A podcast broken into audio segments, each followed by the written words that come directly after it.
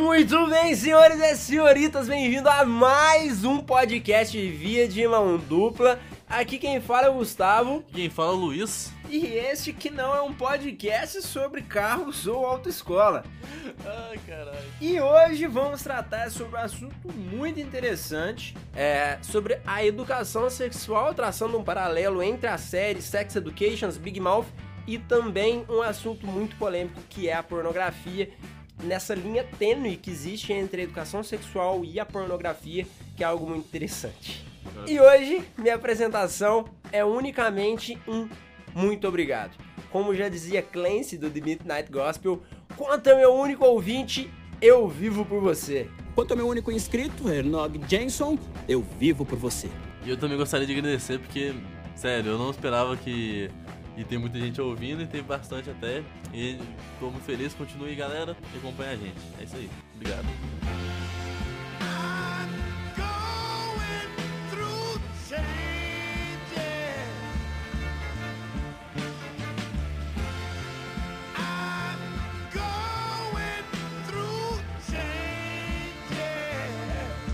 Inicialmente, quando nós propomos esse tema, né? A gente estava falando, oh, que tema que a gente traz, etc. A gente surgiu o tema Sex Education, que era sobre a série. E aí, logo em seguida, o Luiz falou: Você acha que vai ser legal a gente falar sobre educação sexual? Dois homens falando sobre educação sexual, é, a gente tratar temas como estupro e coisas é, polêmicas, você não acha que seria o abuso em relação à mulher, o machismo? Você não acha que seria algo meio assim. É tipo assim, dois homens falando sobre isso não é a mesma coisa que uma mulher. É, e aí ele até tinha proposto chamar mais uma pessoa, talvez uma mulher. E aí acaba que a gente tá na quarentena, tem toda essa questão.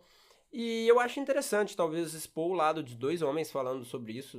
Acho que talvez Sim. seja interessante sabe... para ver é, aonde que tá o nosso pensamento. E aí também um feedback Sim. das mulheres. E quem sabe fazer uma parte 2. Né? É, quem sabe fazer uma parte 2, Caso talvez. uma mulher interessa aí, a gente depois faz a parte 2, pegando o lado seus também. Muito legal. Então vamos começar com a sinopse de Sex Education, que eu acho que vai ser talvez é, o centro, a base pra gente discorrendo de outros assuntos aqui durante esse podcast. É, então comece para nós, Luiz, falando sobre o que, que, você acha assim que a série trata, a sinopse sua da série. Não, Sex Education trata muito, tipo assim, mostrando o o ambiente da escola, onde tem vários adolescentes descobrindo sua sexualidade, descobrindo várias coisas sobre sexo e não sabendo porra nenhuma ao mesmo tempo. E nisso entra o Otis, que é filho de uma terapeuta sexual, que por ser filho de um terapeuta sexual, ele já tá nesse meio, assim, ele já entende as coisas. Então ele acaba começando a ensinar e fazendo. É, dando essa educação sexual para as pessoas lá, troca de dinheiro. E, tipo, é muito interessante, mostra que realmente a galera na escola dele não sabe nada direito. Tem um episódio de. É, na verdade, não é na escola dele, acho que sempre ninguém é, sabe nunca. Ninguém sabe nada direito, vai procurando em vários meses, mesmo assim não chega num ponto fixo. Exato, e a gente vai até falar que, na maioria das vezes, nenhuma escola ninguém sabe nada. E aí, no caso da série, o Ortiz ele vai ser esse mediador aí da informação, Sim. só que na verdade o que temos hoje em dia não é isso. É, e aí é o que eu volto no, na introdução, que é a pornografia. A gente vai trabalhar isso também um pouquinho mais. Sim. É, então a série, ela pega a, a, adolescência, essa mudança de comportamento, mudança de hormônio, e ela tem personagens, personagens muito importantes é, em que vão mostrar todos os lados da história nessa mudança hormonal. E isso é muito interessante Nossa, da ele série. trata muito bem o, cada personagem, você, gosta dele. Você, tem um carisma, que você consegue entender o lado dele de uma forma natural, assim? É, eu acho que o mais importante da série é que ela consegue retratar muito precisamente a realidade. Sim. Ela consegue tratar muito bem essa questão da mudança que a gente vai tendo, os nossos pensamentos, a nossa reflexão interior, que a gente na verdade não sabe nada. A série ela trata assim, quando você olha, provavelmente são pessoas que têm 20, 20 e tantos anos, mas que na verdade ela trata a adolescência ali no fundamental, ensino médio, que é onde acontece todo esse é, essa reflexão interna, né? E também tem outra série que a gente queria falar aqui também, que é uma série que chama Big Mouth, não sei se vocês conhecem, que ela tá na Netflix e fala sobre realmente a parte da, da pré-adolescência, onde começa a ter os hormônios, começa... Fase da puberdade. É, fase da puberdade, exatamente. E trata de uma forma bem natural, tipo, você tem umas, umas loucuras, né? Tipo, por exemplo, os monstros hormonais, que seriam a representação do, do que os hormônios estão falando pra criança, mas tem de uma forma bem natural, você entende, ele se sente muitas vezes até representado por eles.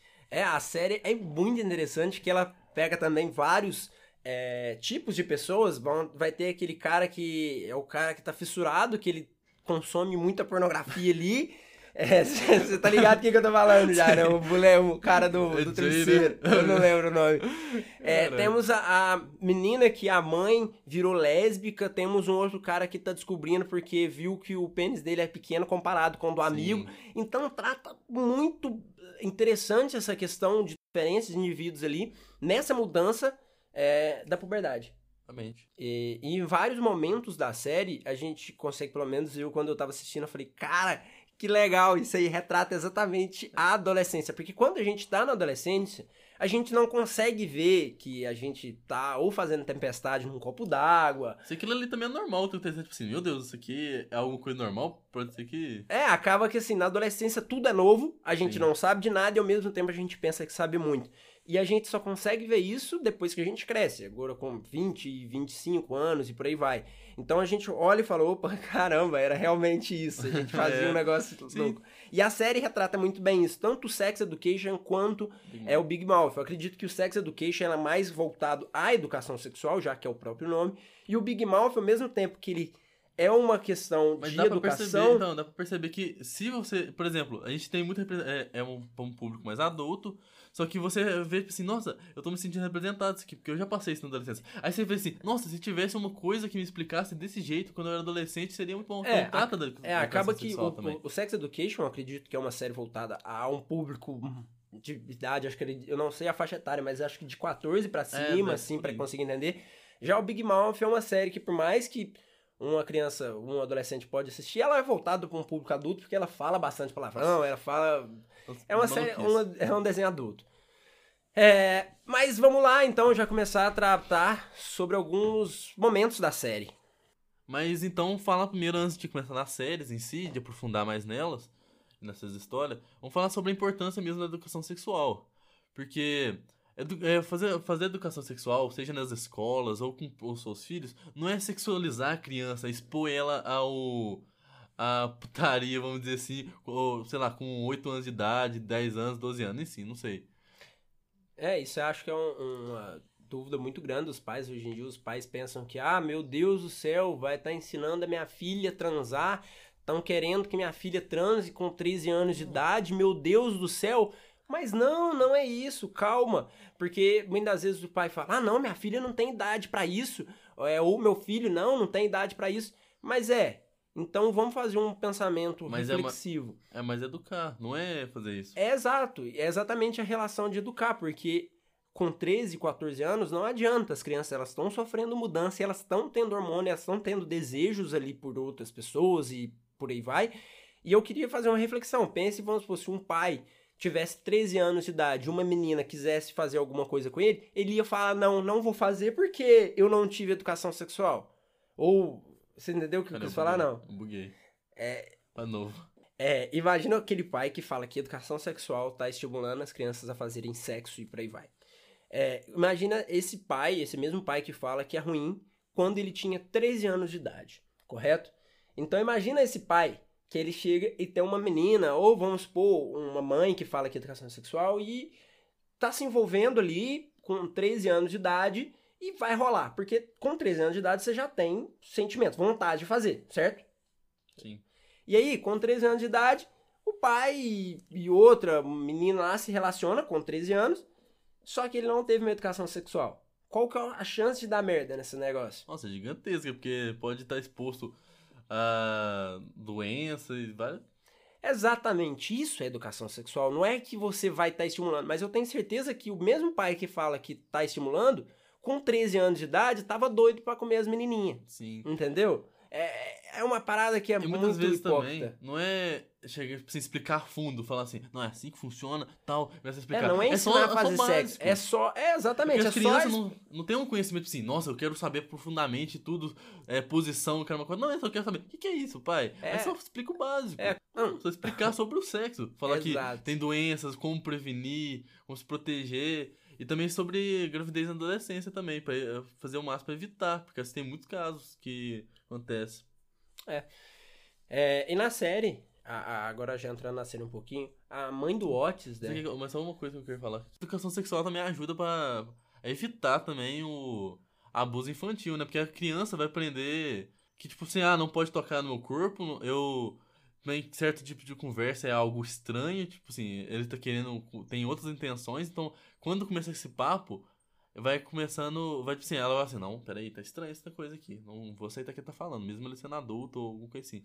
É, tem até uma musiquinha agora que saiu, você falou que já Sim, tinha visto. Eu vi no, no Twitter, que é uma menina com a mão, é tipo. Ela fala, ah, minha mão tem. Meu corpo tem várias partes, não sei o que. Aí tem a mão, perna, não sei o que. Só que aí tem as partes que ficam embaixo do meu umbiguinho.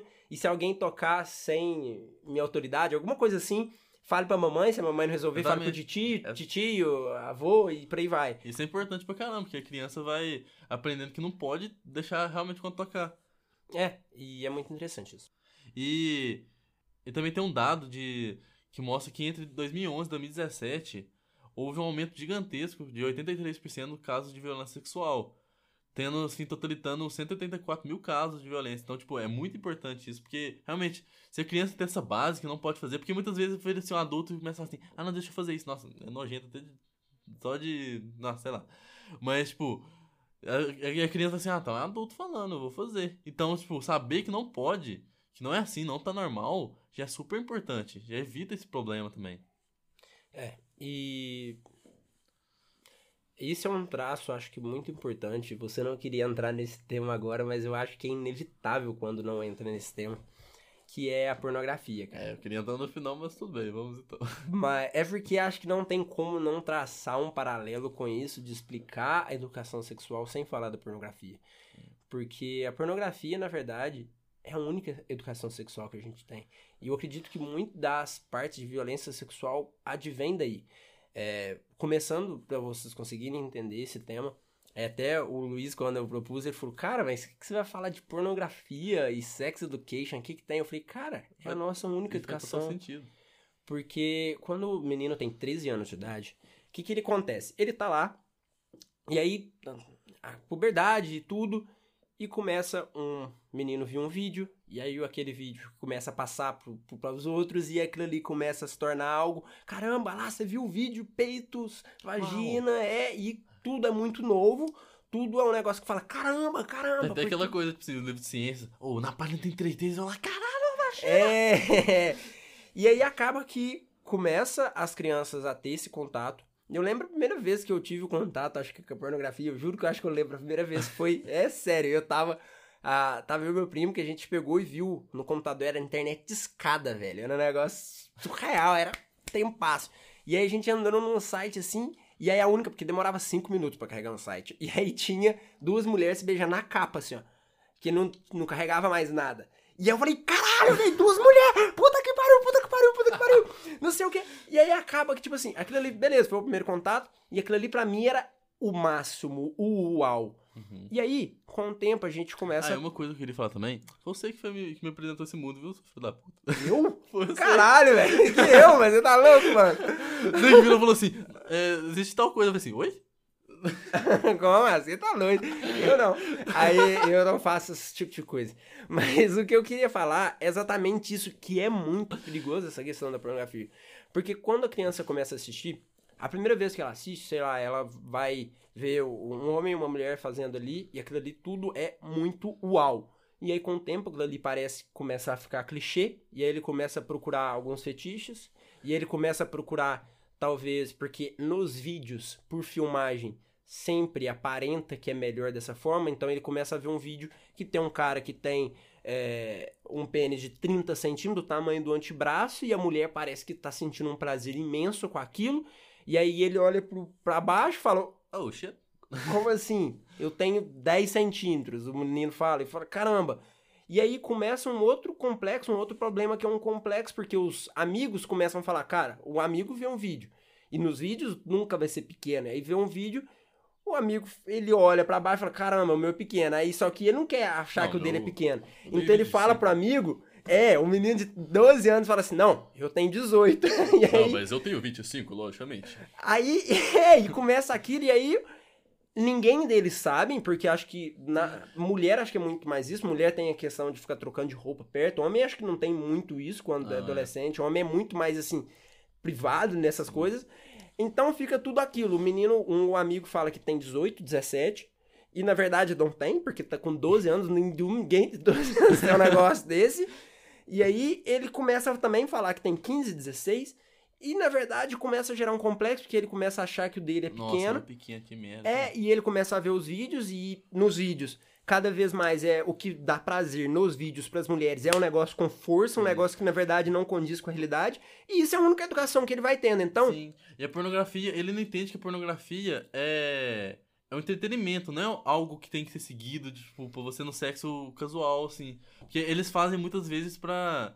assim, Na pornografia eles fazem pra, ah, pro público, assim, nossa, desse jeito aqui que a gente vai filmar, com força, dessa posição, desse jeito assim, que ah, o público vai adorar desse jeito, então vamos fazer. Só que É. de verdade não é bem assim. é, a pornografia ela tem um lado muito, muito triste. Tem um livro sim. chamado Your Brain on Porn, que é um livro que trata sobre a questão da pornografia no cérebro e mostra os efeitos que causam, que a pornografia ela realmente ela causa um efeito similar à cocaína em relação ao vício, ela causa gatilhos muito similares à, à cocaína.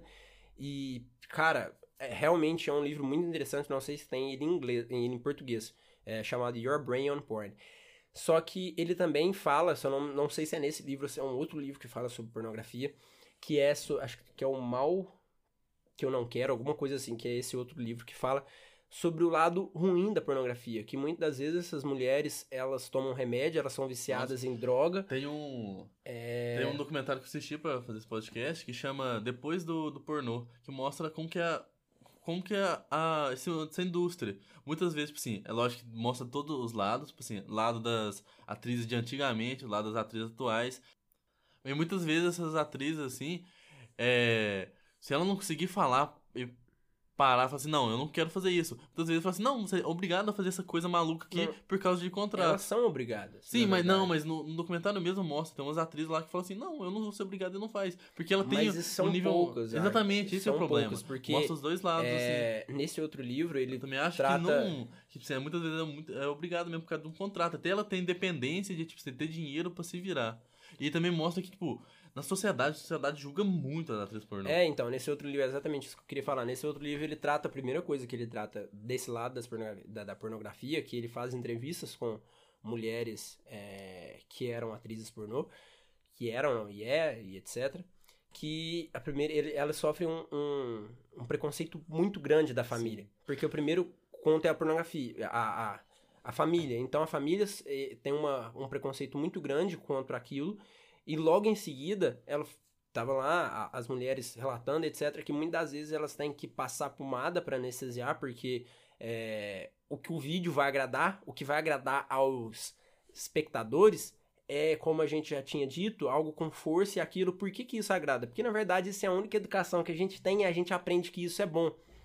E aí, com o tempo, só vai virando esse É. ciclo louco e é. Nossa, cara, é muito triste. Uma coisa que também é interessante falar sobre isso é porque, por exemplo, nesse documentário que eu assisti, eu assisti a terceiro, o terceiro documentário dessa série. Que mostra que a, que a atriz pornô lá, ela tem filho e ela não visita, assim, não vai na faculdade com o filho, não se encontra com o filho, porque os amigos do filho vão ver ela. Então ela se sente, tipo assim, não quer atrapalhar a vida do filho. Então ela se sente muito mal. Ela, várias, tem uma atriz lá que fala que ela queria ter tomado outro rumo por causa que ela veio, que, tipo, e se fosse diferente, eu podia ter um contato maior, tudo mais. E também, nossa, e, e como elas são objetificadas demais, as mulheres são obje- objetificadas. Seria melhor se uma mulher tivesse aqui pra falar ao lado dela. Mas, tipo, é, como ela trabalha com sexo, as pessoas vão pensar que. Pronto, assim, ah, eu posso passar a mão nela que ela vai, ela vai adorar. Aí, É. tipo, você passa na rua, passa a mão na bunda dela. É, acho que na Nossa, que série tem absurdo. uma relação muito isso com a Amy. Sim, Amy, acho. Amy, acho que é Amy. É, e aí ela tem o, o caso de sua primeira, na verdade, a série, quando ela. Acho que a primeira cena da série é ela fazendo sexo com o cara que depois se transforma em gay, que é o Adam. Errado. É, a primeira cena da série, acho que é isso. E aí, então, durante a série, ela é mostrada muito que aquela menina que ela. Ah, tudo bem, não sei o quê. E aí, na hora que chega no ônibus. É, Na segunda temporada, né? é na segunda temporada. Spoiler!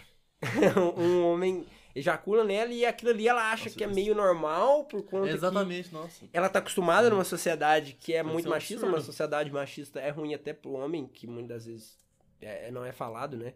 Mas É, você não sabe. O que? A sociedade, a sociedade machista é horrível pro homem também. Porque acaba que o homem. Ah, não, sim, aí que acaba que gera um problema gigante de masculinidade mesmo. É, o homem não pode chorar. É, exatamente. porque o homem não aí pode ele chorar tem que porque reprimir se os ele- sentimentos, não Exato. pode fazer nada. A série também acho que trata muito bem isso. É, essa questão de- Aí, de. sobre de masculinidade, eu gostaria de indicar um- os vídeos do Léo One, que é muito interessante, ele fala sobre isso. Que é muito da hora o jeito que ele é. Confere lá. Mas voltando a um pouquinho sobre a questão da pornografia, é, tem um, nesse livro, Your Brain and Porn, ele trata, mostra, na verdade, um dado sobre a China.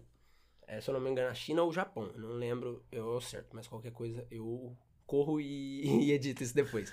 Mas é, que os adolescentes lá, adolescentes não, os jovens já não querem, não preferem sexo mais porque o sexo já não satisfaz eles, não satisfazem eles tantos quanto a pornografia, cara. Porque a pornografia é o quê? O cara vai, como eu disse, começa tudo com uma coisa simples. Então aquilo ali começa a se tornar um ciclo vicioso e aquilo ali começa, não, normal, não quero mais isso. E aí ele passa por um fetiche, passa por uma orgia. Aí quando vê ele passa por uma orgia, não, orgia já tá normal. Ele passa por um fetiche de bondade, que é amarrar, sei lá o quê. E aí começa a cada vez aumentar. E aí, a pornografia, quando a gente está observando algo, a- como a gente sabe que a realidade não é aquilo, mostra também nesse livro uma taxa de homens que têm a. É, Disfunção erétil. E aí, nesse livro, mostra um dado que a maioria desses é, indivíduos que consomem um alto grau de pornografia, eles se tornam. É. Esqueci o nome. Disfunção erétil. Disfunção- tem, tem uma disfunção erétil por conta que acaba que aquilo não condiz com a realidade. Então, quando ele vai na realidade, não é aquilo que ele não é aquilo que ele esperava, mas o cérebro tá tão acostumado com uma descarga de dopamina tão alta é, quando ele faz assistindo vídeo que o real não satisfaz ele como vídeo. E lá na China, se eu não me engano, eles já não é, é, querem tanto uma parceira sexual. Bizarro. Também, mas também É o pode- Japão, Japão, falei errado, Japão. E aí, o que você acha também, tipo, de aquelas Girl também que faz tudo que os cara quer, pagando dinheiro, o que você acha? Também tá relacionado com isso? É, de uma forma assim, acredito que é evolução, pelo menos da. Acho que não, não sei se é, porque eu já vi a Amy White falando em uma entrevista pro Flow, que é um outro podcast muito interessante. É, que foi meio que uma fuga, assim, uma nova geração dessa questão da pornografia, porque é um jeito delas fugirem dessa questão de obrigar, obrigar elas a fazerem algo, e ao mesmo tempo que não obriga elas, igual você falou, como tá ali, ah, você pagar 10 reais ela faz uma coisa, pagar 20 reais ela faz outra. Só que acaba que ela que decide o que, que ela vai Sim. fazer. Então acaba que é um. Acredito que pornografia não é bom em nenhuma forma, né? Mas é, existe, não há como a gente negar, então acredito que é uma evolução que talvez seja mais benéfica, né? Pelo menos para a mulher, né? E tem um filme que eu queria indicar também, que chama Ken, que tá lá no Netflix, que é sobre Girl mesmo. Uhum, falou bonito, Netflix. Netflix. Mas que tá lá na Netflix, que... Eu buguei agora.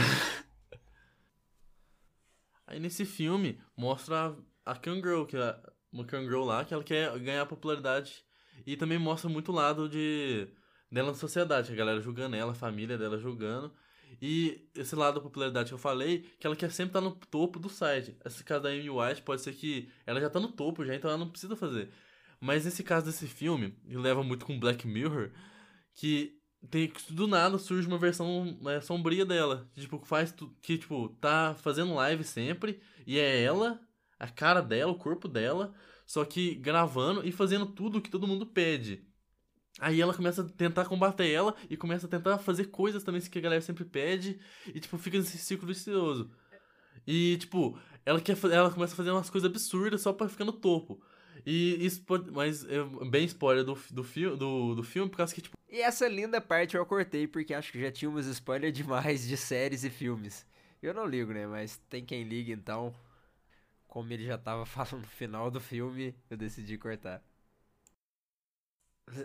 Assim, você falando, eu consegui correlacionar também a Clara Guiar, não sei se você que sabe quem que é, ela ganhou o Big Brother, se não me engano, há um tempo atrás. ah, mano, Big Ela já foi. é, Não, é porque, é porque ela já foi uma atriz pornográfica e etc.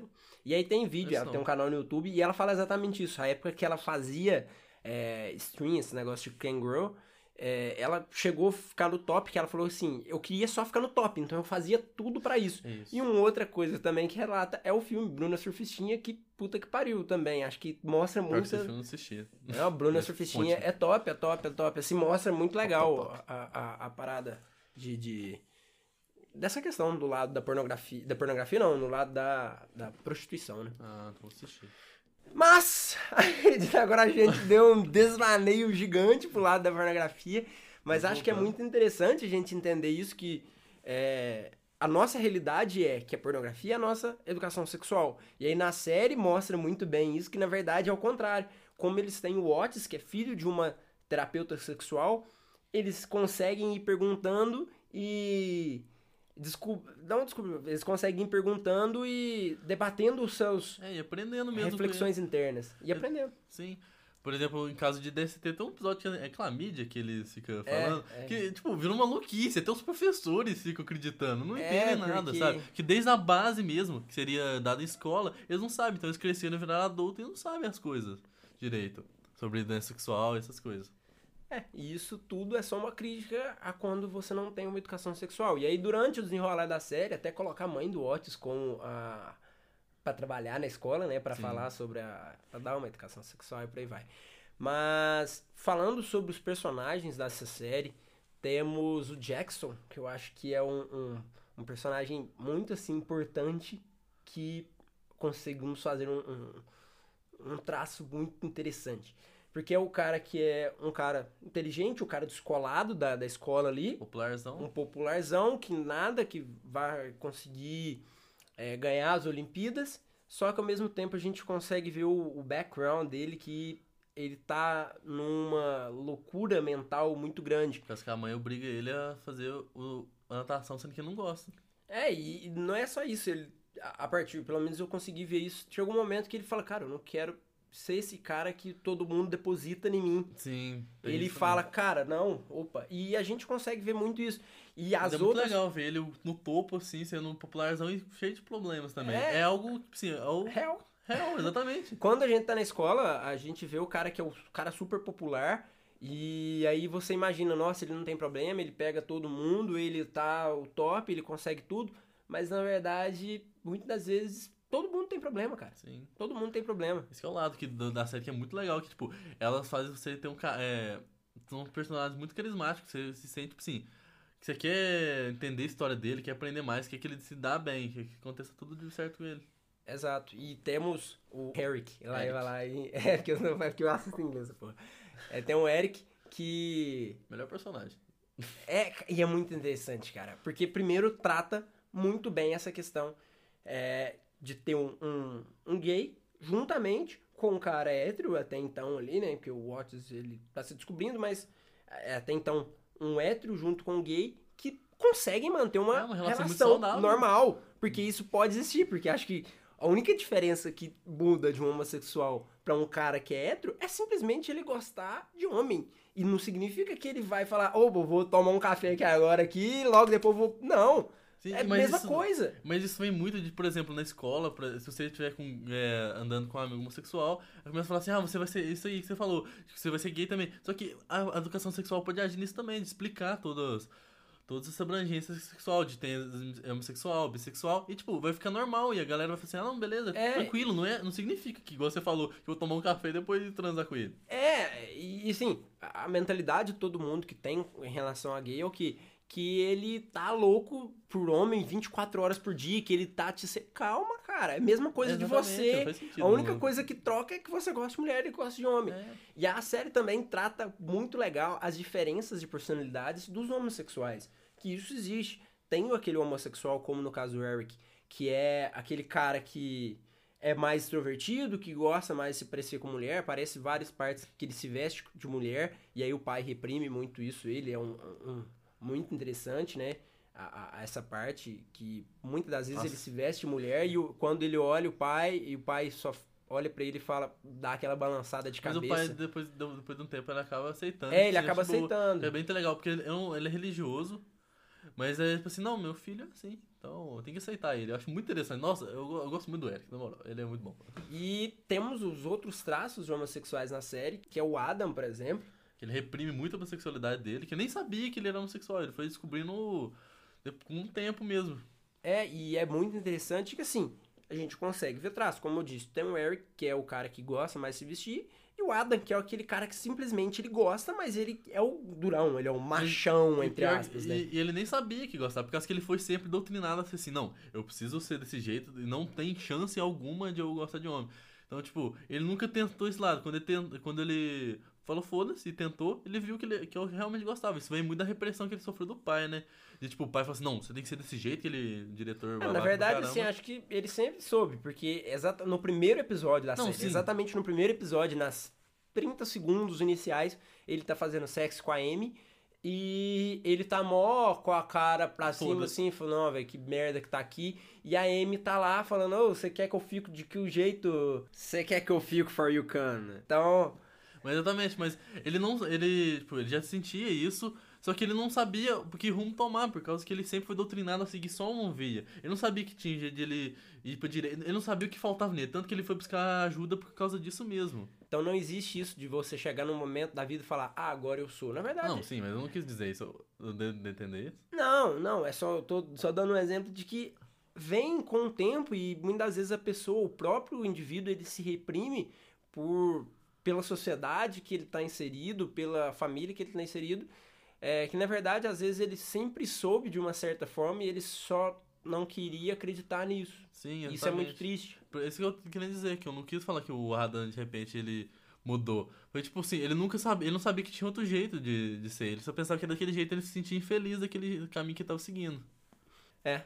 E um momento muito interessante da série, a gente falando dessa questão da homossexualidade, é que num determinado momento da primeira temporada, o Otis ele deixa o Eric na mão, que é quando eles iam lá para um, um- filme. É, alguma coisa assim de filme, do cinema lá, vestido de mulher.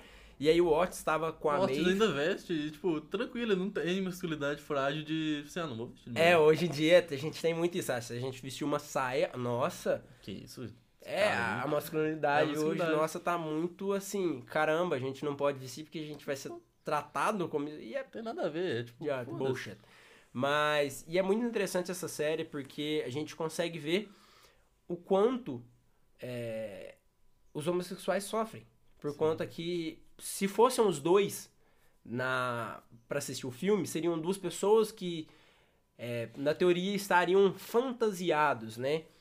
É, entre aspas, eu fiz uma aspas com a mão aqui. Mas. E aí o Otis deixa ele na mão, e aí o Eric fica sozinho e acaba que ele Nossa. apanha. E depois ele muda completamente o crime da série também em relação a ele. Toda a parte artística dele, tipo assim, ele é super colorido e tudo mais, ele começa a ter só tons bem neutros. É, é logo em seguida, logo Nossa. em seguida que ele chega, o pai dele ainda fala umas coisas É com ele, e aí ele chega, já volta pra religião, porque ele acredita que ele tá errado. Exatamente. Isso E por um momento da série, logo depois disso, que ele sofre uma agressão é, é, é, violenta, assim, ele volta pra casa e fala, cara, tá errado. Eu tô errado de ser assim. E aí ele se reprime mais uma vez e ele tenta ir pro lado. é, é, ele tenta voltar um pouco ao que ele era antes, forçando, só que aí ele acaba que vê que não é isso que ele é. Sim, esse problema é que a sociedade reprime muito. Porque, tipo, todo mundo, esses caras assim, começa a julgar que ele tá errado, começa a bater, agredir. Ele se sente mal de. Muitas vezes, muitos sexuais se sentem mal de demonstrar que é, porque assim, pode ser agredido, pode. A galera começa a falar bosta com ele e ele se sentir desconfortável no local, né? Exato. Uma coisa muito interessante também na série é a parte do feminismo mesmo, de assim, a Maeve, nossa, é o- eu adoro também o personagem dela, que, tipo, ela é, é empoderada pra caramba. Ela fala assim, não, não vou fazer isso, foda-se pra você. Tem uma, uma cena que é do short curto, que ela fala assim, não, eu cheguei lá e cortei mais curto ainda, foda-se. Eu achei muito interessante. E ela faz a. Tá na segunda temporada, que ela faz todo mundo, todas as mulheres se unirem. Tipo assim, a gente tem que estar junta nisso. Eu não posso falar, porque eu sou, tipo assim, não sei muito bem esse lado. Porque eu sou homem, mas eu gostaria muito que uma mulher pudesse vir aqui pra gente fazer essa parte 2, falar desse lado. Mas eu achei super foda, tipo, as mulheres se unindo, falando assim, não, a gente vai enfrentar essa junto, porque realmente os homens fazem muita merda com a gente, assedia, é, estupra e faz tudo mais, a gente não se sente segura. Tanto que a Amy mesmo não entra no ônibus várias, várias vezes, vai a pé, porque ela tem medo de entrar lá. Ela fica traumatizada de verdade, ela não consegue nem transar com o namorado dela. É. Então, É, tipo. Tem uma cena que o namorado começa a fazer, ela bate na cabeça do namorado, assim, o namorado falou, tô fazendo alguma coisa errada, desculpa. E- mas é muito legal também que o relacionamento. é, isso é só um, um traço de... é, é, É porque ela tá traumatizada, ela Exato. tá, tá assustada. E, Uma tipo, e é muito trauma. legal também que você falou do relacionamento dela, que é muito saudável. Tipo, o cara entende o lado dela. Fala assim, não, tudo bem, tá tranquilo. Só Acho você tinha falado da Maeve, é um- uma parte muito interessante da série que também mostra hoje é, a diferença da sociedade. Isso é que a Maeve, em um determinado momento da série, ela necessita, necessita, ela quer fazer um aborto. E aí, em frente à clínica de aborto, tem é, um casal com as bandeiras aborto é crime, não sei o que, que aborto você tá matando. É, e aí, se você consegue ver o, o background, não tô falando, é, se você não acredita que aborto seja algo bom, se eu tô expondo minha opinião, desculpa. Mas qualquer É. coisa a gente vai fazer um tema separado também falando sobre aborto. É, é, que eu acho que é importante falar disso, Sim. mas Também acho. é, eles falando, ah, você deveria deixar o filho nascer. Só que se a gente analisa, no caso da Maeve até, é, Ela é adolescente. é uma adolescente. E ela mora num lugar que ela não conseguiria dar uma condição pro filho. Ela tenta fazer essa clínica de, de, de- Pra ela se virar. pra ela se virar pra se manter. Imagina um filho nessa vida Sim. dessa, dessa adolescente. E aí a gente consegue transferir isso pra realidade. Imagina quantas pessoas existem que não têm condição pra se cuidar e tem pessoas falando que ela deveria ter o filho. É muito triste isso, porque aí a mesma pessoa que tá- fala que é pra ela ter o filho, se esse filho nascer em uma sociedade, numa favela ou por aí vai, que por algum momento ele se desvirtua e vai pro lado do crime, ele vai falar ah, bandido bom é bandido morto. Então, é, Mas agora ele passou por um lado bem meio do aborto, mas super interessante. Mas, tipo, assim, também é muito legal essa parte que mostra que educação sexual pode evitar também a gravidez na adolescência. Pra evitar esse acontecimento de ela precisar ir no aborto e, e fazer todo esse procedimento. exato.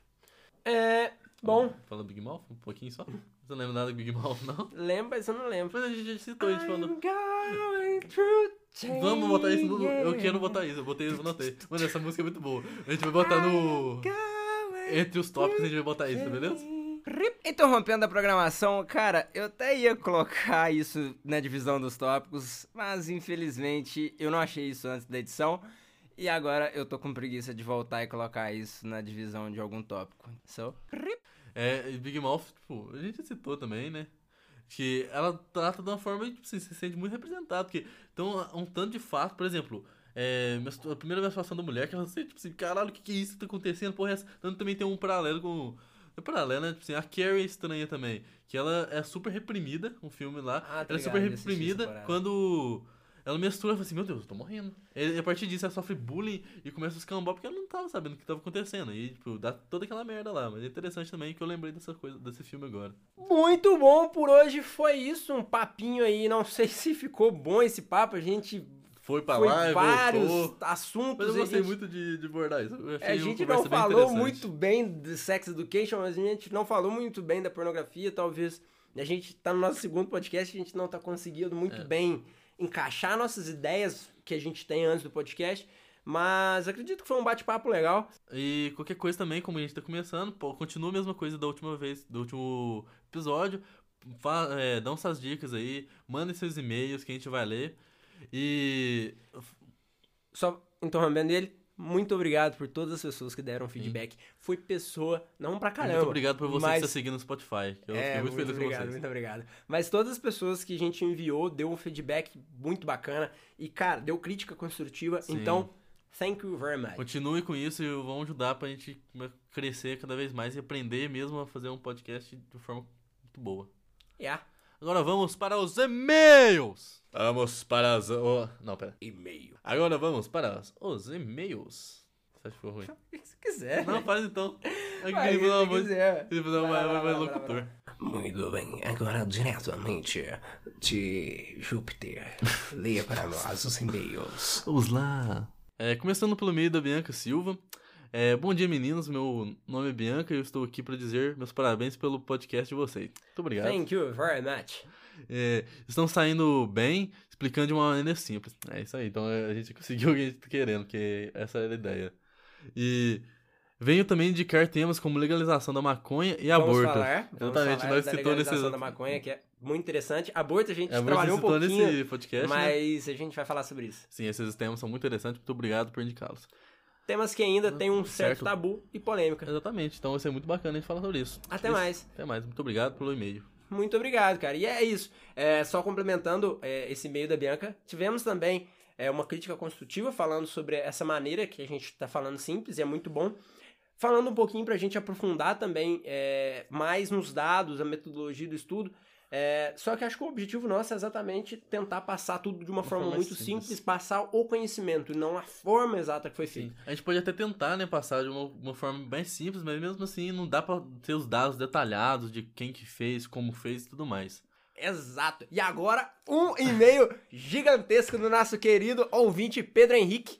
É isto. Episódio 1, Anticiência e a Cloroquina. Bom dia, boa tarde ou boa noite. Ah, esse vai ter que virar nosso, nosso tema, né? nossa abertura, hein? É, como vão os apresentadores do melhor podcast sobre segurança no trânsito Brasil? Valeu, cara. É, com esse pequeno e-mail, espero contribuir com a discussão encabeçada por vocês no programa Olha, passado. Cara, claro. muito obrigado. Muito obrigado mesmo. É, Vocês começaram o podcast falando sobre o movimento anti-ciência, o que ele, como ele ganhou força devido ao afastamento entre o mundo acadêmico e a sociedade, e a sociedade civil. A explicação que vocês deram para esse distanciamento foi que os próprios pesquisadores não se esforçam para explicar para a população mais leiga como funciona seu trabalho e o que ele pode gerar. Concordo com esse pensamento. A ausência de investimento em, em divulgação científica é realmente absurda. E como vocês mesmos disseram, o conhecimento básico da população é extremamente defasado. E, por esse motivo é fundamental que as informações cheguem às pessoas de maneira simplificada. No entanto, acredito que colocar a culpa somente nos cientistas é, na verdade, uma forma de ignorar outro grande problema, a precariedade da educação básica. Eu achei realmente muito interessante o ponto que ele trouxe, porque ele ter É, é muito importante, sim. É, a gente esqueceu muito de falar, Sim. a gente esqueceu várias partes, porque como eu disse... de começar do podcast, né? É, é, a gente... É, tá tudo muito novo, a gente não consegue expor todas as nossas ideias, mas realmente, a educação básica, principalmente aqui no Brasil, tem um... É muito precário. Sim. A, a criança, ela não aprende quase nada e ela é passada pra frente. Agora, continuando, nas escolas não se ensina sobre como as pesquisas são realizadas ou como o conhecimento adquirido através do método científico é confiável. Sim, realmente. O resultado disso pode ser observado naqueles estudos que, que vocês citaram. Menos de 50% das pessoas acreditam que os cientistas falam. Penso que a maioria da população deveria saber como a construção democrática do conhecimento científico funciona. Isto é, como uma hipótese testada e falseada, como grupos de especialistas revisam trabalhos publicados para encontrar erros e tudo mais. É, isso é muito importante. É na, assim, eu falando como um cientista mirim, é, uma vez um professor meu me disse que a parte mais importante de seu estudo é a metodologia. Por que, que é a metodologia? Você deve descrever exatamente todos os procedimentos que você fez para não haver brechas de falhas para pessoas é, duvidarem do seu resultado. E isso falta muito na escola e falta muito até na faculdade. Muitas vezes não explica é, essa importância da metodologia de a gente não conseguir deixar brechas, conseguir fazer uma, a forma mais correta possível da pesquisa. É, acho que é isso. É ina- é inadmissível que esse assunto não seja tratado com a devida importância nas aulas de ciência. Também vale ressaltar a importância É de. Sim. Importância de se ensinar sobre como buscar fontes confiáveis e de como adquirir conhecimento através das redes sociais de maneira segura, mas isso já é assunto para outro podcast. Outro episódio. Acho interessante trazer realmente esse, esse fato de fake news e como a- pegar informações confiáveis. Acho uma boa indicação de tema também. Sim. Como resultado desse aprimoramento da educação, poderíamos esperar uma menor divulgação de notícias falsas e teorias da conspiração, além de um maior engajamento da população em assuntos científicos. Muito bom, réu. Bom É, assim, acho que falta até em programas de televisão mais canais de- no YouTube, mais podcasts falando sobre ciência. Na verdade, acredito Sim, que isso eu- exista. Só tá faltando Interesse. entregar na população. É, interesse também. Interesse também. É, Tendo uma base na educação, pode ser que gere esse interesse, que a pessoa vai se entender mais e que se e gostar mais do assunto. Pode ser que até vira alguma coisa legal na televisão em si. Portanto, antes da divulgação científica ocorrer, é fundamental que as pessoas saibam o valor dos dados apresentados por um pesquisador e a diferença entre esses dados, e as maluquices disfarçadas por fatos propagadas pelo tiozinho qualquer. Ou pelo presidente da república, infelizmente. É, a gente tem um, um louco comandando aí, É. mas é isso. É, isso só pode ter alcançado através da educação básica de qualidade. Termina Esse meio imenso, com uma pergunta. Não seria incrível se a população conseguisse participar ativamente da divulgação científica com questionamentos e sugestões sobre o pesquisado- pesquisador, fazendo de ciência uma via de mão dupla? Cara, muito obrigado por esse podcast. Esse é exatamente o nosso objetivo nesse podcast. É ler e-mails como o seu, ler e-mails como uma pessoa que talvez nunca viu ciência na Sim, vida e a gente poder Passar contribuir. É, e passar de uma forma simples, pra ela entender também. E ter essa via de mão dupla que é muito importante, que a gente prega muito no nosso podcast. Além disso, se você quer um tema, é, sei lá, explicando célula de uma forma simples, a gente vai tentar. Se você quer que a gente explique qualquer coisa pra você conseguir entender a base de algo, cara, é. Pessoas, né? Mandem e-mails pra Sim, gente. manda e-mails que a gente vai responder, a gente vai responder e tentar, e, assim, se for indicação de tema, igual esse da célula, ou até mesmo aborto, como foi citado, a gente vai fazer, a gente vai buscar atrás e tra- e trazer uma forma bem simples. Mas É. finalizando, é, o Pedro mandou um grande abraço do, do, do fã número um desse podcast Supimpa. Valeu, Cara, muito obrigado. É, primeiramente, cara, seu e-mail foi es- espetacular. Esse Só é foda. falando um pouquinho também mais sobre o tema que o meu orientador de mestrado deu e a gente esqueceu de falar isso, que é muito importante, que era a questão da cloroquina, que a gente estava falando dos resultados que estava achando. E ele falou, cara, a gente tinha que ter analisado isso desde o começo, as pessoas que estavam morrendo mesmo com o uso da cloroquina. Porque a, o Covid-19, naturalmente as pessoas elas vão se tratar. Então não faz sentido você analisar as pessoas que estão se tratando tomando cloroquina, já que 90%, 95%, né, das pessoas que não tomam vão, vão se curar. Então a gente deveria, desde o início, já ter pautado essa discussão para as pessoas não criarem expectativas falsas de que é, as pessoas que tomam, porque que, quando, qual a porcentagem das pessoas que estão tomando ainda estão morrendo. Uhum, Conseguiu entender? Sim. Então é isso. Pedrão, cara, muito obrigado. Fã número um. A gente vai Isso aí, tatuar no braço aqui, ó. Pedro Carvalho. É isso aí, Valeu. Pedro. Valeu pelo e-mail. Thank you very much. Galera, por hoje foi isto. Adiós. Arrevoar. Bye bye. Arrivederci. Arrivederci. É mas. Então, cara, eu não encontrei a hora que você falou isso, então deixei aqui no final mesmo. Ah, mano, tem uma parte lá no meio que eu. Que, tipo, a minha idade que eu sempre falo assim, aleatória, é 8 ou 12 anos. Aí eu acabei citando 8 anos, mas eu acho que tem nada a ver, não. Aí você corta. É, mas tem, tipo, um dado, não sei se fonte disso mais, porque eu, eu peguei essa informação quando eu tava na faculdade, cinco anos atrás. Tava fazendo matéria de crescimento e desenvolvimento. E aí o professor tinha lá falando, dando aula, que antigamente a menarca, que era a primeira menstruação da, da mulher, né, ocorre, ocorria, né, por volta de 13 anos antigamente, na década de 70, 80, 90. E hoje em dia, por conta de alimentação, exposição a essa questão de mídia, etc., esse número diminuiu de 8 a 12, cara. Caralho, mas por que? Como assim, de mídia, essas coisas? É por conta que a gente tem um.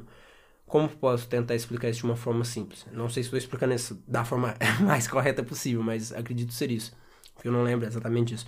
Mas quando você tem, por exemplo, uma exposição muito grande à mídia que mostra a mulher de calcinha é, e por aí vai, a sexualidade mesmo, essa mídia Sim. muito sexual, isso tudo desperta cada vez mais a produção de hormônios. Então você começa com essa questão desde pequeno e a quantidade de alimento hoje. A gente tem alimentos que tem muito teor de gordura e a gordura está relacionada à questão de produção de hormônios, etc. Até isso, uma, pe- pessoas que são muito magras têm uma produção de hormônio menor, exatamente por conta que não vai ter a questão Ah. do- dos lipídios é, corretos dentro do corpo. E, Ah, então temos a questão da alimentação hoje, que é uma alimentação muito rica em gordura, então isso ajuda para a produção de hormônio que de uma certa forma é ruim, né? A gente tá falando. E também a questão dessa mídia que cada vez estimula mais a sexualidade. Então tudo isso contribui. Ah, só que, nossa, muito massa, não sabia disso não. É legal.